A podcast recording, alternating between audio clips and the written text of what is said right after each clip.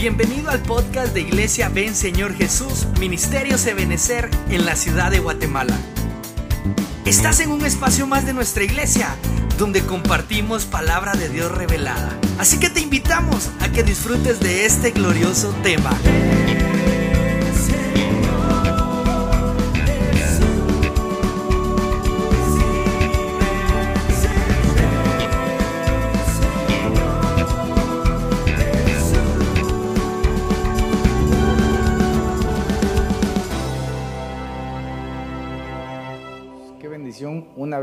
Podernos acercarnos ahí a la comunidad de sus hogares. Pues hoy tuvimos la oportunidad en esta ocasión dos veces al mismo día. Y pues vamos a aperturar el discipulado virtual y vamos a continuar con la serie de temas respecto al desarrollo de la novia. Yo le voy a suplicar que me acompañe en oración, ¿verdad? Para suplicarle al Señor que nos acompañe, ¿verdad? Padre, en el nombre de Jesús, yo te doy gracias esta noche por darnos el privilegio, Señor, de trasladar tu palabra. Te ruego que abras nuestros pensamientos, que ordenes nuestras palabras, Señor, y que a la luz de tus escrituras podamos instruir a tu pueblo de una manera eficaz y prepararlos para el encuentro contigo. Bendice a tus hijos, a tus hijas, a tu pueblo, aquellos que están conectados, Señor, y que están al alcance de nuestra voz. En el nombre de Jesús, amén y amén. Bueno, en esta ocasión pues continuamos con la serie de temas, le decía, el desarrollo de la novia de Cristo. Hoy nos toca abordar la quinta parte. Vamos a hacer un resumen un poquito más adelante respecto a las, a las primeras para que aquellos que no las pudieron escuchar pues más o menos tengan la noción y que las pueden, las pueden encontrar ¿verdad? en el canal de YouTube o en las redes sociales como discipulado virtual. Para eso quiero leer en la epístola de Romanos capítulo 8, verso 35. Dice, ¿quién pues podrá arrebatarnos el amor de Cristo, el sufrimiento, la angustia, la persecución, el hambre, la desnudez, el peligro, el miedo a la muerte? ¿Qué nos puede separar del amor de Cristo?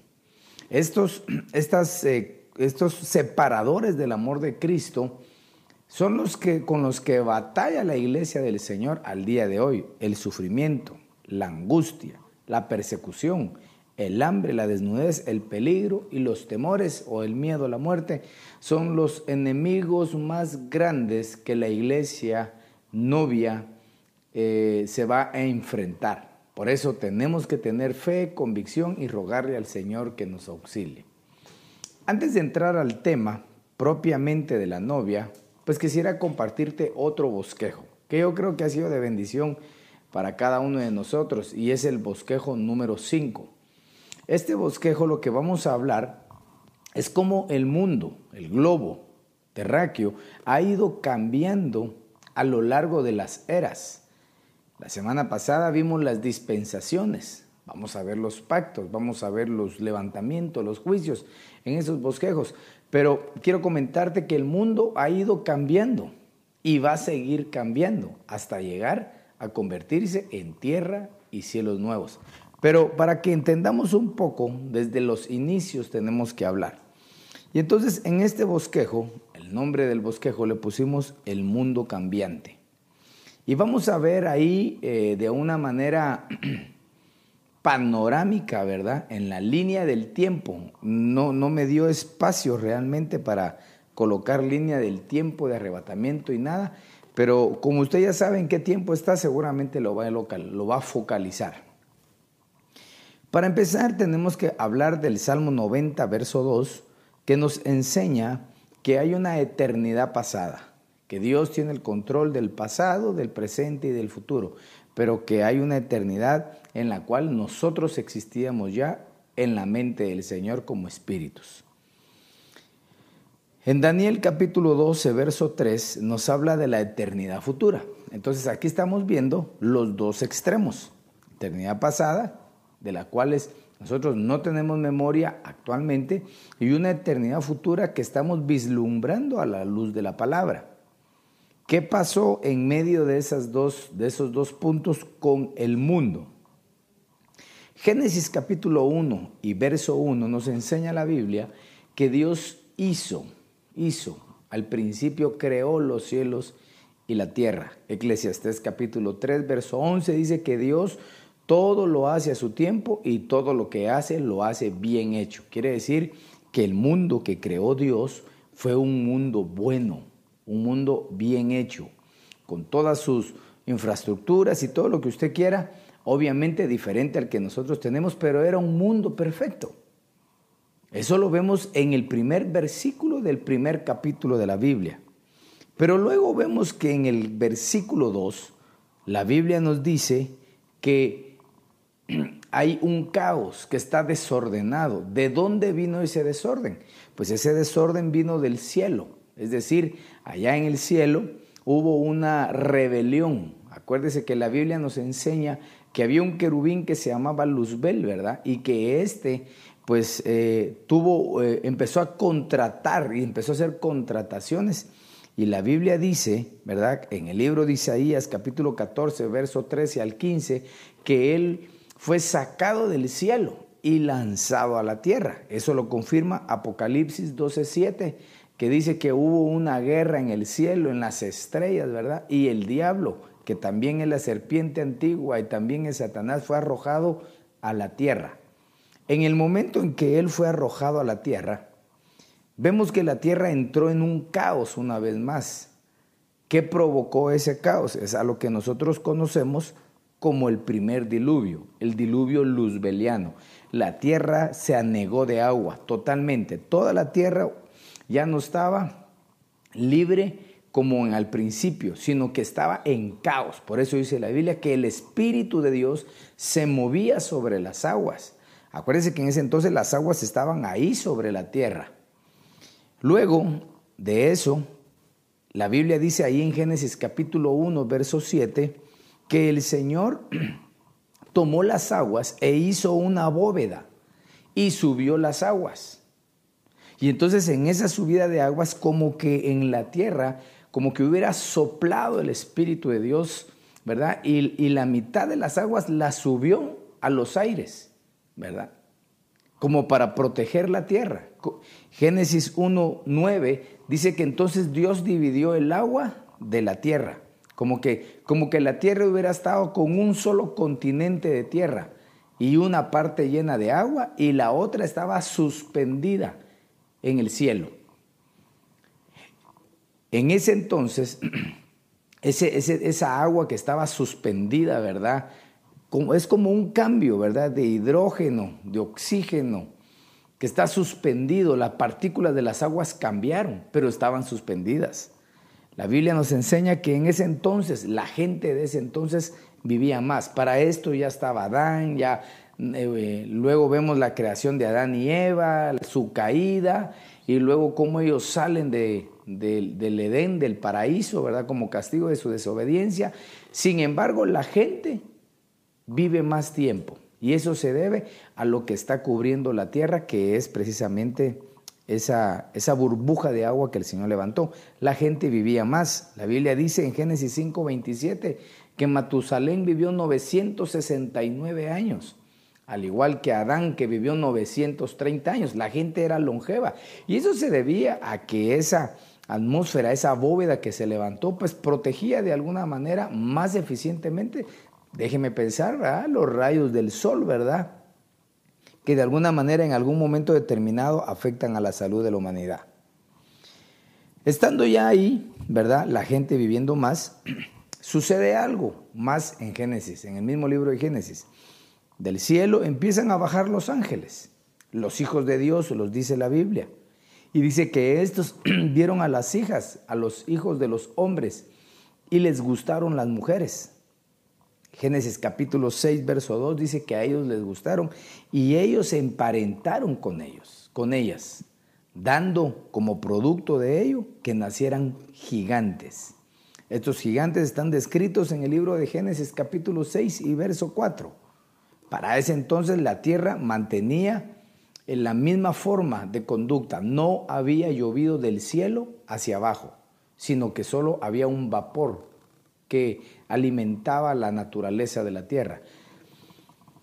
Dios al ver eso, la maldad de los hombres, cómo, cómo se degradaron, envía un segundo diluvio.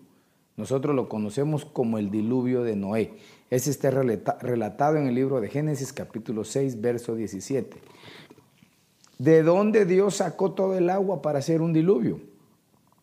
Dicen los científicos que si, digamos, sobre la tierra lloviera 40 días consecutivos, sobre toda la tierra, midiendo toda la tierra, si llueve 40 días seguidos, lo más que subiría el nivel del, agua sería 5 pulgadas en toda la tierra.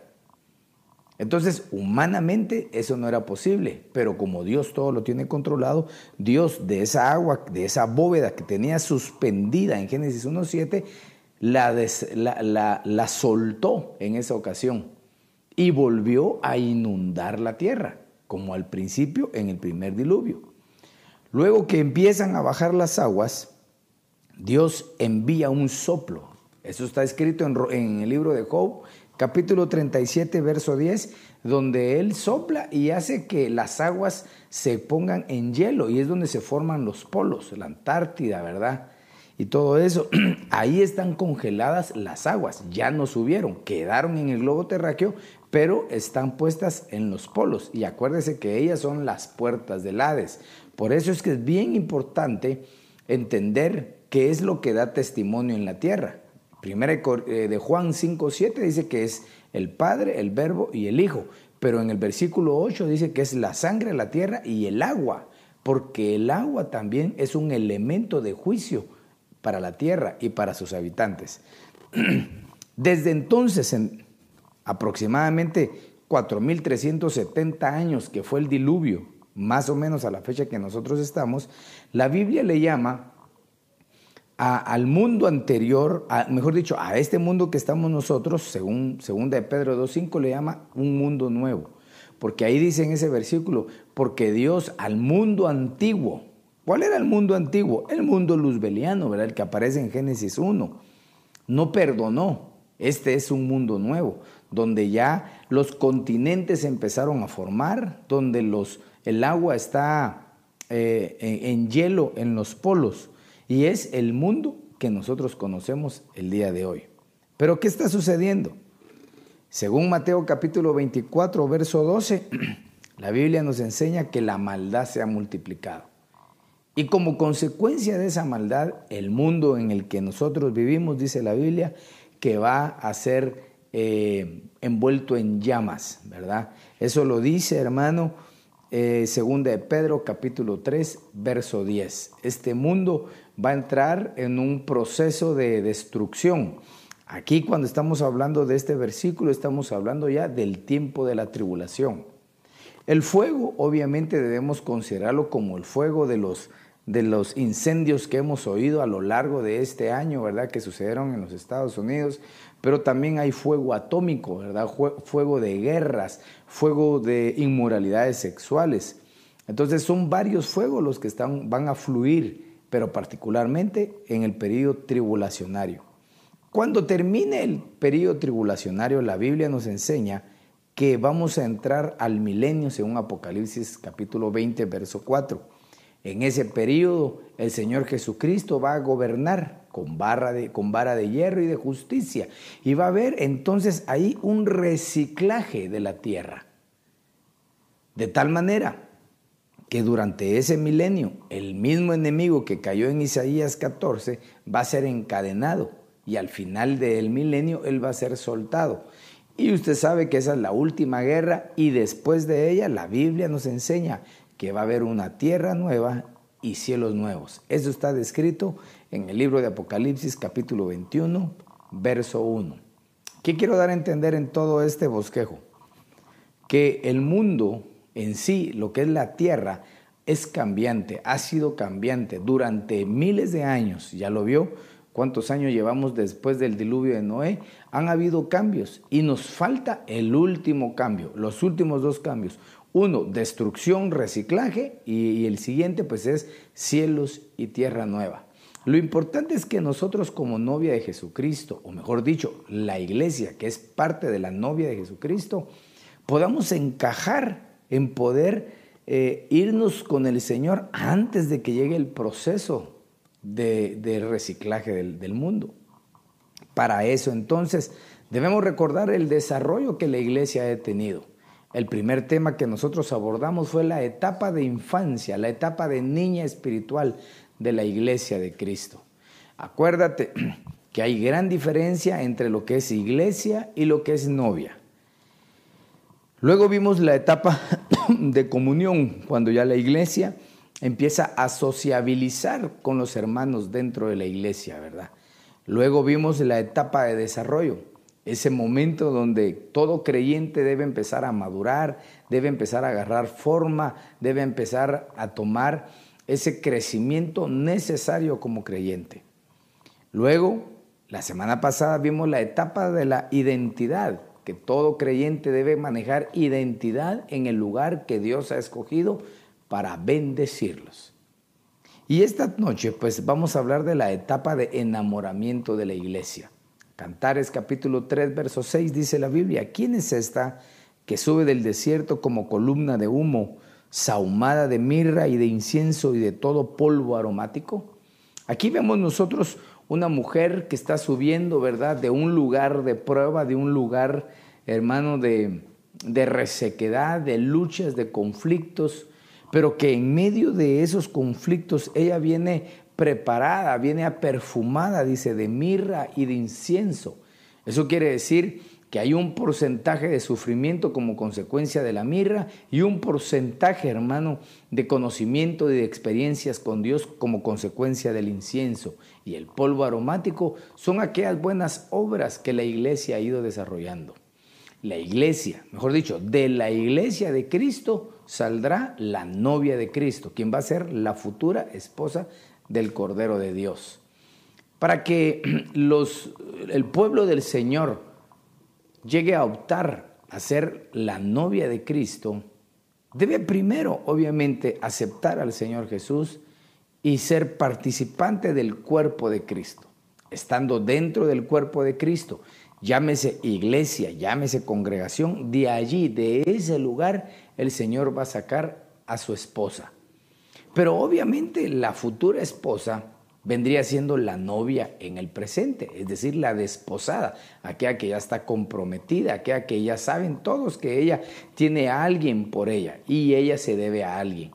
Esa es eh, la novia que dentro de la iglesia tiene actitudes diferentes sobresale en medio de todos. La iglesia puede ser mucha, pero la novia es poco. Por eso debemos comprender que parte de la iglesia va a pasar la tribulación y la gran tribulación. Pero la novia, la novia no pasa la tribulación. La pregunta que nos debemos hacer nosotros es si cada uno de nosotros somos parte de la novia de Cristo. Hemos sido instruidos, hermanos, de que los ministros no somos parte de la novia. Nosotros como ministros somos, somos amigos de la novia. Somos los que preparamos a las novias. Somos los que equipamos a la novia. Por eso, para mí es bien importante, hermano, el momento de la predicación, el momento del estudio bíblico. Para mí es muy importante porque la razón de los ministros es el equipamiento y la preparación de la novia de Jesucristo. Y yo realmente deseo que tú estés bien equipada y que estés preparada. Entonces veamos esa etapa de enamoramiento y qué hace una novia enamorada. ¿Qué, ¿Qué, virtudes podemos encontrar en una novia que está enamorada? En el libro de Ezequiel capítulo 16, sus versos 11 y 12, la Biblia nos relata cómo se ataviaban, cómo se arreglaban, cómo se preparaban las mujeres cuando se adornaban. Por ejemplo, dice, te atavié con adornos y puse brazaletes en tus brazos y collar a tu cuello. Puse joyas en tu nariz y zarcillos en tus orejas y una hermosa diadema en tu cabeza. Entonces yo puse aquí entre paréntesis algunos significados, aunque me faltó la última, ¿verdad? Pero de todos modos se lo voy a decir. Cuando la Biblia nos habla a nosotros de adornos, nos está hablando de talentos, nos está hablando de dones que, la, que, que el creyente debería de tener. Si tú eres parte de la iglesia o eres parte de alguna otra iglesia, Tú debes fluir en dones, en talentos de Dios, porque ellos son los adornos de la novia. Y dice aquí que dentro de esos adornos dice que puso brazaletes en sus brazos. Ese adorno son las buenas obras de los creyentes. La misma Biblia dice aún, hermano, que el lino fino, ¿verdad? El lino blanco son las, las buenas obras de los justos. Eso quiere decir que todos nosotros fuimos salvos no por obras, pero ahora que estamos en Cristo debemos hacer buenas obras. Por eso dice la Escritura, no nos cansemos de hacer al bien, el bien, porque si no desmayamos, a su tiempo vamos a recibir la recompensa. Entonces, un adorno, un adorno, algo que, que identifica que dentro de la iglesia alguien es novia, son sus buenas obras, sus actitudes, su forma de ser una persona que es amable, una persona que es condescendiente, una persona que es dadivosa. Esa persona tiene esos adornos. También dice más adelante que él puso collar en tu cuello y el collar en el cuello es sinónimo del reconocimiento, ese reconocimiento que se le da a alguien de, de sus capacidades, Acuérdese que la Biblia nos enseña, ¿verdad?, que cuando Dios le daba lugar a aquellos hombres como José, por ejemplo, ¿verdad?, que, gobernó a Daniel, de lo que les pusieron, dentro de los adornos que le pusieron, les ponían collar, porque el collar es un reconocimiento de autoridad. La iglesia, pero que es novia de Jesucristo, es una, es una persona o son personas que tienen un reconocimiento espiritual en las esferas espirituales, no necesariamente entre hermanos, porque a veces no se reconocen, pero en las esferas espirituales sí. Tú debes de saber que cuando, como mejor dicho, que como parte de la novia de Cristo, tu persona como tal tiene un reconocimiento espiritual. Y aunque la gente físicamente no lo vea, las, eh, las entidades espirituales sí logran ver los adornos espirituales que tiene la novia. Si tú tienes collar, tú vas a tener un reconocimiento. Oye, te van a respetar las entidades espirituales. Por eso hay gente que a veces eh, cree que solo es orar y decir el nombre de Jesús para liberar a un endemoniado. Y no es solamente eso, debe de haber un reconocimiento espiritual. Y ese reconocimiento espiritual es parte de los adornos de la novia de Jesucristo. Luego dice también que puso joyas en su nariz. Qué importante es la nariz en la vida espiritual. La nariz nos habla del olfato, del discernimiento, de la sabiduría. Es importantísimo que la novia de Jesucristo, ya esa novia que está enamorada, tenga la capacidad de discernir y actuar con sabiduría. Siempre he dicho yo que la mayoría de problemas es como, la, es como consecuencia de la ausencia de la, del discernimiento y obviamente de la sabiduría. Cuando la novia de Cristo va creciendo, está enamorada, empieza a adquirir sabiduría. Eh, ¿Cómo hago yo para adquirir sabiduría? Leyendo la palabra, escudriñando las escrituras. Cuando uno lee la palabra se va volviendo sabio, mi amado. Tenemos que amar las escrituras y, y procurar comprenderlas y pedirle al Señor que nos llene de su discernimiento para que no caigamos en errores. Una persona que discierne es una persona que tiene adornos como parte de la novia de Cristo. Luego dice que tenía zarcillos en sus orejas, aretes en sus orejas, ¿verdad? Y cuando la Biblia nos habla de orejas, de lacerar las orejas, nos está hablando de fidelidad, ¿verdad? Como aquel siervo que por amor se quedaba en la casa de sus jefes, ¿verdad? Fielmente, lealmente. Un adorno de la novia de Cristo es su fidelidad, su lealtad. ¿A quién? Bueno, tenemos primero que serle fiel a Dios. ¿Qué es serle fiel a Dios? No enamorarnos del mundo. Porque la Biblia dice que el que ama al mundo se constituye en enemigo de Dios, no en enemigo del pastor no en enemigo del diácono, no en enemigo de su esposa, se constituye enemigo de Dios. Entonces hay que serle fiel a Dios, hay que serle fiel a la palabra del Señor. Y no, y no darle vuelta a la palabra del Señor, que a veces tanto que nos gusta darle vuelta a la palabra y acomodarla a lo que yo quiero, ¿verdad? Y, y siempre va a haber una salida para el que quiera salirse de los principios bíblicos. Siempre la va a haber. Cómo interprete la escritura, quienes dicen, a mí la palabra de Dios me avala que que puedo pecar. ¿Y, cómo va a pecar? Ah, porque Salomón tenía mil mujeres y yo solo tengo tres mujeres. Entonces la Biblia me avala. ¿Se imagina? Entonces, eh, la fidelidad a Dios y la fidelidad a la palabra. Cada vez que cumplimos un principio bíblico, detrás de ese cumplimiento Dios envía sus bendiciones. Debemos ser fieles a nuestras coberturas. Y las coberturas tienen divisiones. Por ejemplo, ¿quiénes son nuestras coberturas? Pues nuestros padres biológicos, tus padres biológicos. Si tú eres un hijo, un muchacho o una hija de casa, tus padres biológicos son tus coberturas. Si ya estás casado, tú eres parte de la cobertura, pero aún así la honra debe de existir para los padres. Hay que, hay que ser fiel a ellos. Pero también existen los padres espirituales o los padres del alma, pues porque a veces la gente dice, bueno, ¿es padre del alma o es padre del espíritu? Es padre del alma, pero no le va a decir padre del alma, ¿verdad? O si quiere, diga como quiera, pero a las coberturas espirituales, a los pastores, a los delegados. A veces es fácil hacerle caso al apóstol, fácil hacerle caso al pastor, pero al delegado, no, es el que no me manda, ¿verdad? Fiel a Dios, fiel a su palabra fiel a, sus, a las coberturas. De esa manera nos vamos a ir adornando como novia de Cristo. Y luego dice, y una hermosa diadema en tu cabeza. Y esa diadema en la cabeza es sinónimo o simboliza, hermano, que la novia de Cristo está bajo cobertura.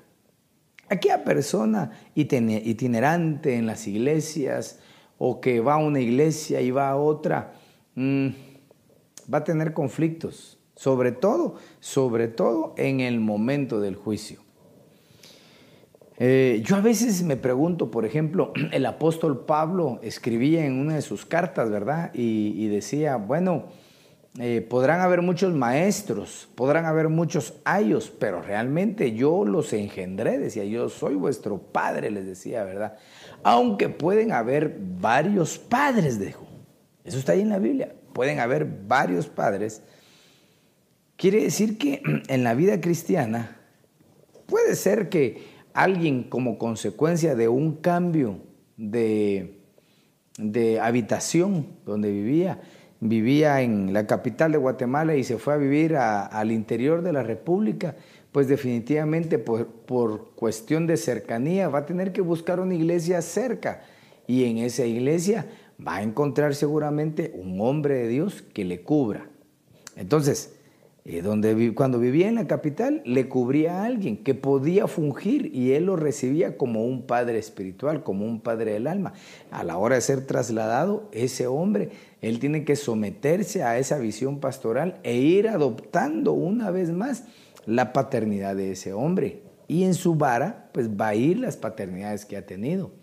Pero yo a veces me pregunto, hace unos años eh, tuvimos algunas experiencias de, un muchacho en particular que, que decidió irse de la iglesia y hermano, pues yo pensaba que sí le, nos apreciaba, aunque la iglesia no debe estar por amor al pastor, sino que debe estar por convicción espiritual. Pero no, no se le dijo sí cuando él quería que se le dijera sí, entonces agarró sus cosas y se fue. Y bueno, pues ni modo, ¿verdad? Oramos por él, lo bendijimos y se fue. Y como a los 15 días se tomó fotos con el pastor donde había ido a la, otra iglesia. Y a mí me llamó la atención porque él puso aquí con mi padre espiritual. No fue celos lo que me dio, lo que me dio fue una interrogante que él, hermano, había nacido en el Evangelio ahí con nosotros, bautizado en agua, bautizado en el Espíritu, se instruyó, hermano, en, algunos equipos de la congregación. Y en 15 días, en 15 días, dije yo, de verdad, qué fácil es cambiar de padres, ¿verdad? Entonces, no es tan fácil, no debería de ser así. Lo que pasa es de que no hay definición.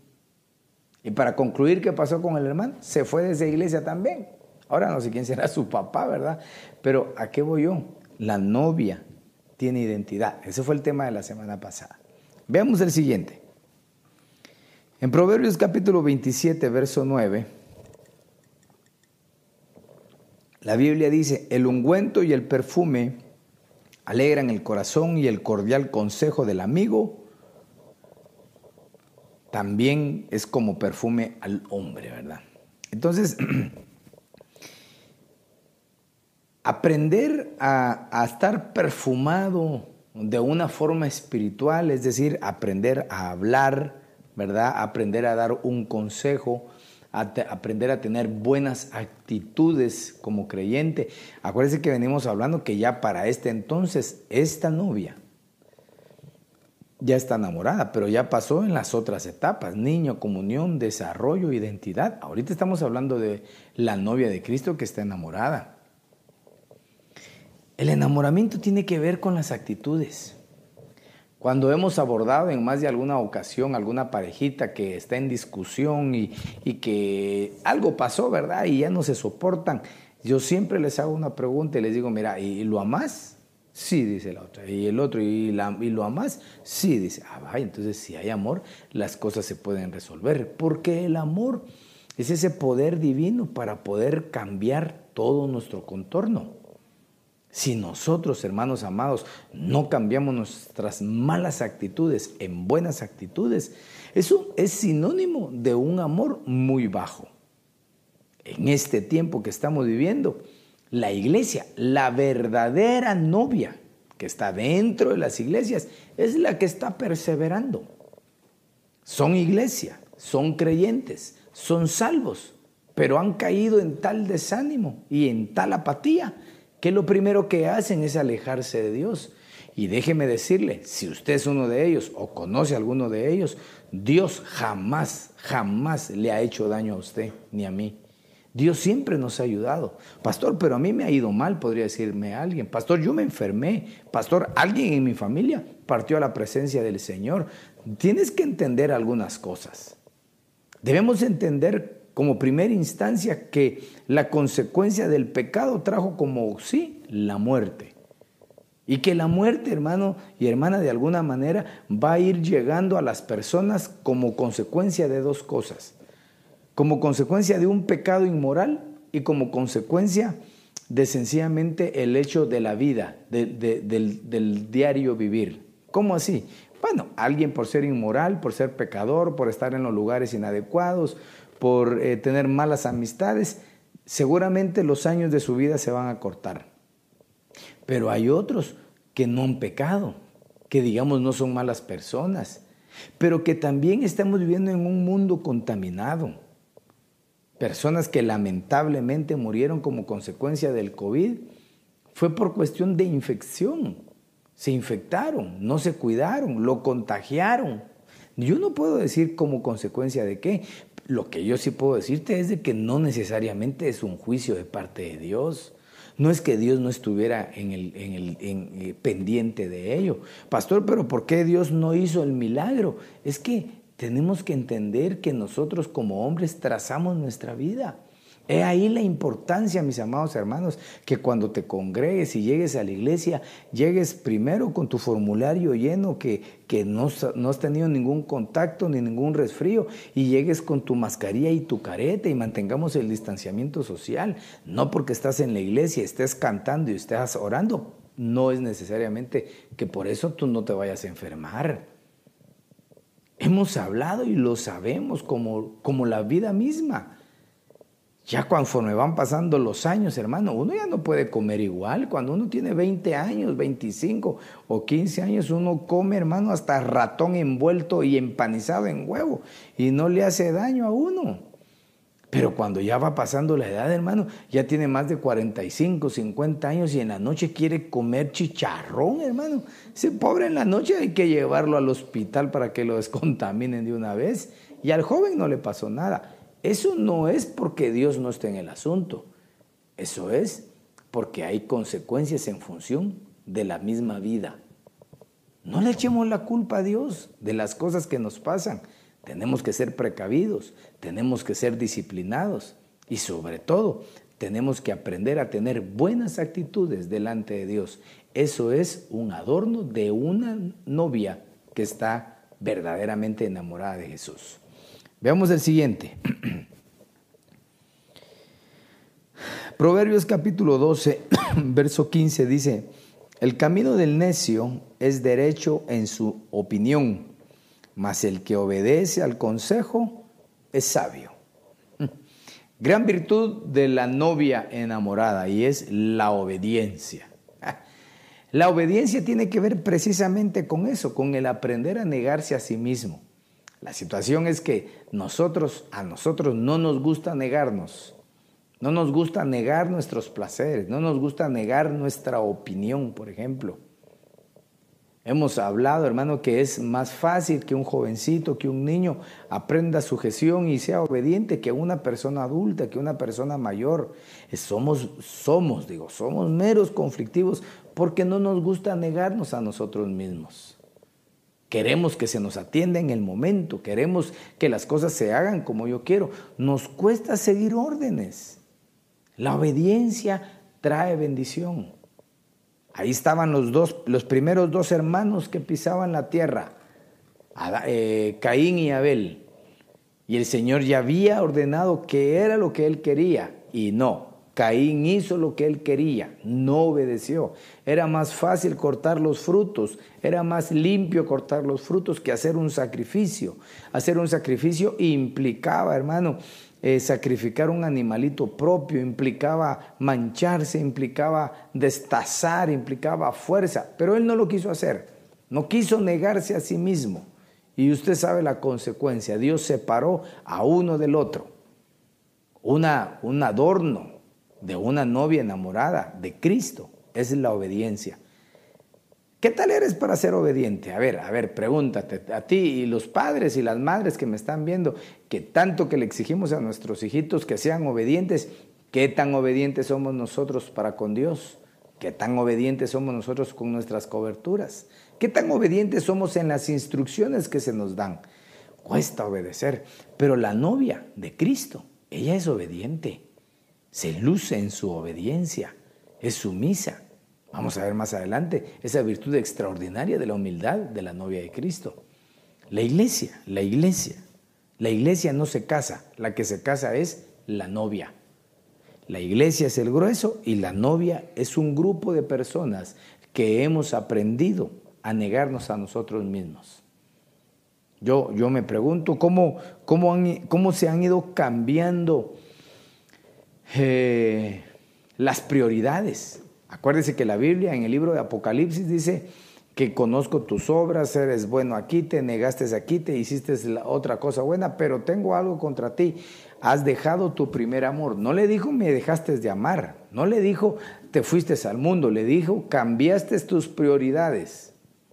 Y en este tiempo, mucha gente ha cambiado sus prioridades para con Dios. ¿Se imagina usted? Cómo se va generando los hábitos y los compromisos según el tiempo que nosotros tengamos libre. Mientras no estuvimos asistiendo a la iglesia, ¿qué hacía los domingos? ¿Qué, qué, qué hacía los domingos usted? ¿Qué hacía los sábados? ¿Qué hacía toda la semana en las noches? ¿Qué hacía? Definitivamente, pues fue adaptándose a eso, pero ahora que ya se volvió una vez más a aperturar la congregación, yo te animo en el nombre de Jesús que vuelvas a esto y que no te mantengas eh, adaptada o adaptado a lo que antes hacía. No le busques tiempo al tiempo que ya es de Dios. Aprendamos a ser obedientes, neguémonos a nosotros mismos. Hermanos, y no sé a quién le gusta madrugar. A mí me gusta madrugar, pero, pero sin desvelo. Pero cuando uno se desvela, hermano, y tiene que madrugar, eso es difícil, eso es conflictivo. Ese no es un problema de la carne solamente, de algún hermano cristiano carnal, no. Pero hay que aprender a negarse a sí mismo. Debemos correr en pos del Señor. Yo subí un video que me gustó mucho y de un canto, ¿verdad? Cuando dice, eh, vayamos a la casa del Señor. Y hay, hay una como película antigua donde está corriendo un personaje, hermano, y que se va y que salta y que va por una montaña y se le vienen las piedras y las piedras, él esquiva todas las piedras. Hermano, digo yo, siquiera si fuéramos corriendo a la congregación de los justos, donde están, hermano, los gritos de júbilo, de salvación, en la tienda de los justos. La obediencia. Que el Señor ponga en tu vida y en mi vida esa virtud tan especial como es la obediencia. Al obediente le va bien. Pastor, pero mira al que, al que obedece, siempre, siempre todo se burla. Sí, porque el, mal, el malo así es, el cuervo así es, ¿verdad? Pero cuando uno obedece, Dios lo bendice. La bendición no es solamente en lo público, es en lo secreto. Ahí llega la bendición. Yo no sé si tú has sido bendecido por ser obediente, pero conozco a muchos de mis hermanos que Dios los ha bendecido como consecuencia de la obediencia y a ellos les hablo. Sigamos siendo obedientes para recibir la bendición del Señor. Veamos el siguiente. Mateo capítulo 11, verso 29 dice, Llevad mi yugo sobre vosotros y aprended de mí que soy manso y humilde de corazón y hallaréis descanso para vuestras almas La humildad es una virtud importantísima en la novia de Jesucristo. Una de las cosas que el Señor Jesús hace es bendecir a sus hijos. Quiero preguntarte, ¿te ha bendecido Dios a ti? ¿Por qué te ha bendecido Dios a ti? Bueno, uno, por su misericordia. Dos, por su bondad. Y así yo podría recitarte todas las virtudes de Dios, pero en más de algún momento puedo decir fehacientemente, porque tú has caminado en obediencia, porque tú le has servido a Dios, porque tú le extendiste tu mano al necesitado y como consecuencia de eso, Dios te empezó a bendecir. Así es Dios.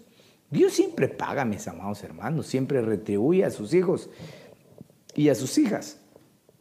El problema es cuando una persona empieza a ser bendecida, y cambia su perspectiva respecto a su forma de vivir.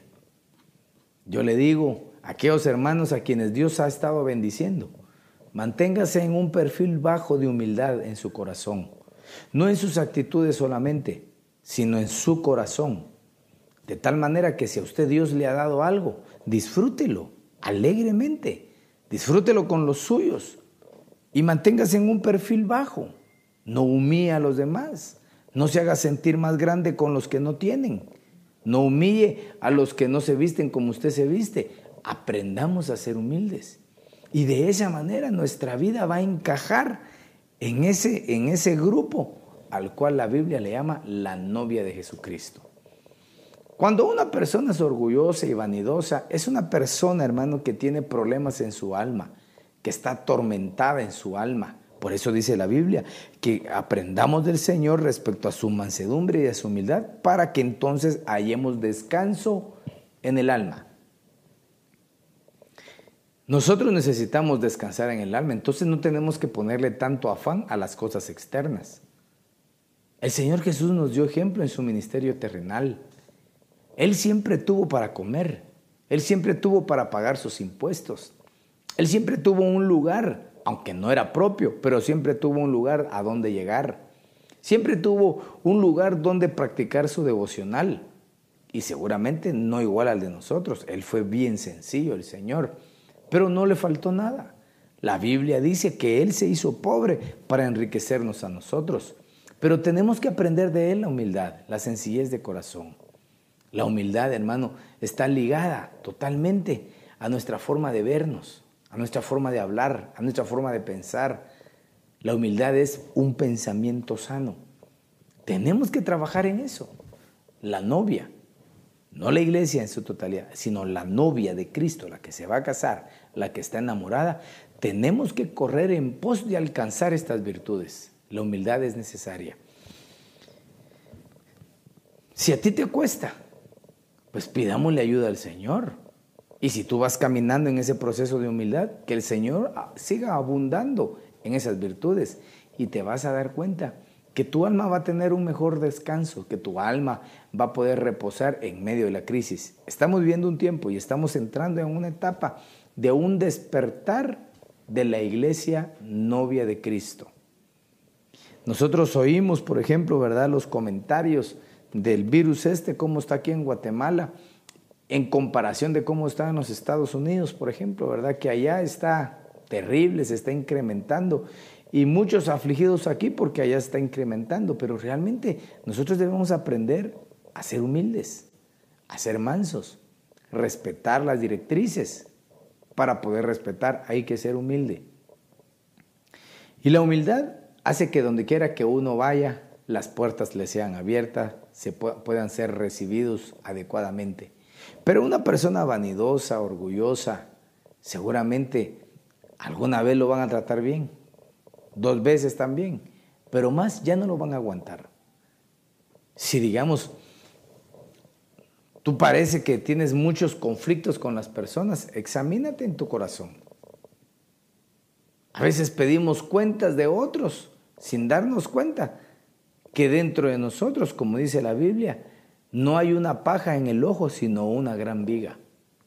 Juzgamos a los demás, pedimos cuentas a los demás, cuando la Biblia nos enseña que nosotros mismos también tenemos debilidades y flaquezas. En este tiempo, y ahora más que nunca, no debemos levantarnos en contra de los hermanos y tomarnos de uno para hacer cosas negativas. Al contrario, corre por tu vida, corre por rescatar tu vida y ser participante ya no solamente de la iglesia de Cristo, sino de la novia, futura esposa del Cordero de Dios. Y quiero concluir con este capítulo del libro de Génesis, capítulo 29, verso 18, que dice, y Jacob se había enamorado de Raquel. Así que dijo, estoy dispuesto a servirte siete años por Raquel, tu hija menor. Impresionante lo que hace el amor. El amor eh, no tiene fronteras, el amor no escatima tiempo. Si ahora tú, después de haber vuelto a la normalidad, digamos, de la congregación, escatimas tiempo, pones peros, mm, es porque realmente no estamos más enamorados de lo que queríamos estar. Pero aquellos que están enamorados, no importa, siempre están dispuestos a hacer lo que se debe de hacer. Yo te animo en el nombre de Jesús esta noche a que a la luz de estos principios bíblicos que hemos impartido hoy, podamos considerarnos y examinarnos dentro de nuestro corazón y ver si realmente estamos llenando los requisitos de esa novia enamorada.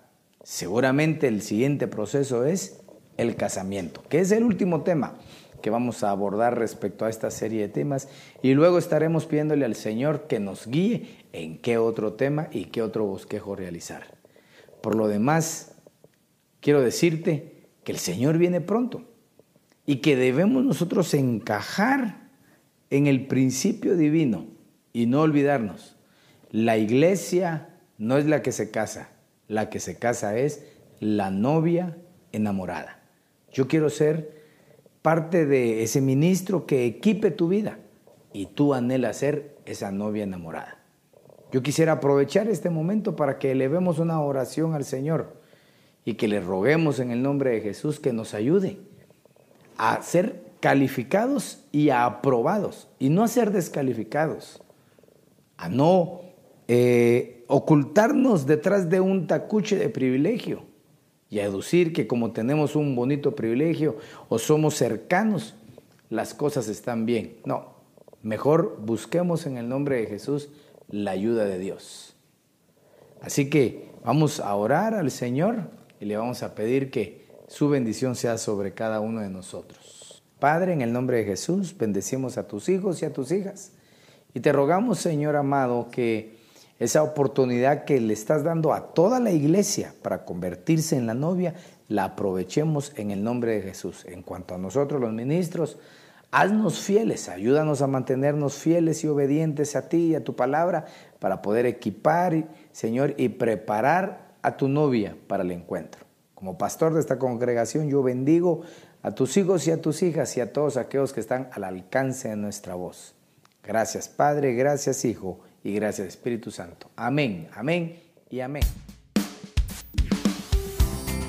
Esperamos que este tema haya sido de bendición para tu vida. No olvides seguirnos en nuestras redes sociales como Iglesia de Cristo, Ven Señor Jesús, Ministerios Ebenecer. Recuerda, todo tiene solución. Hasta la próxima. Bendiciones.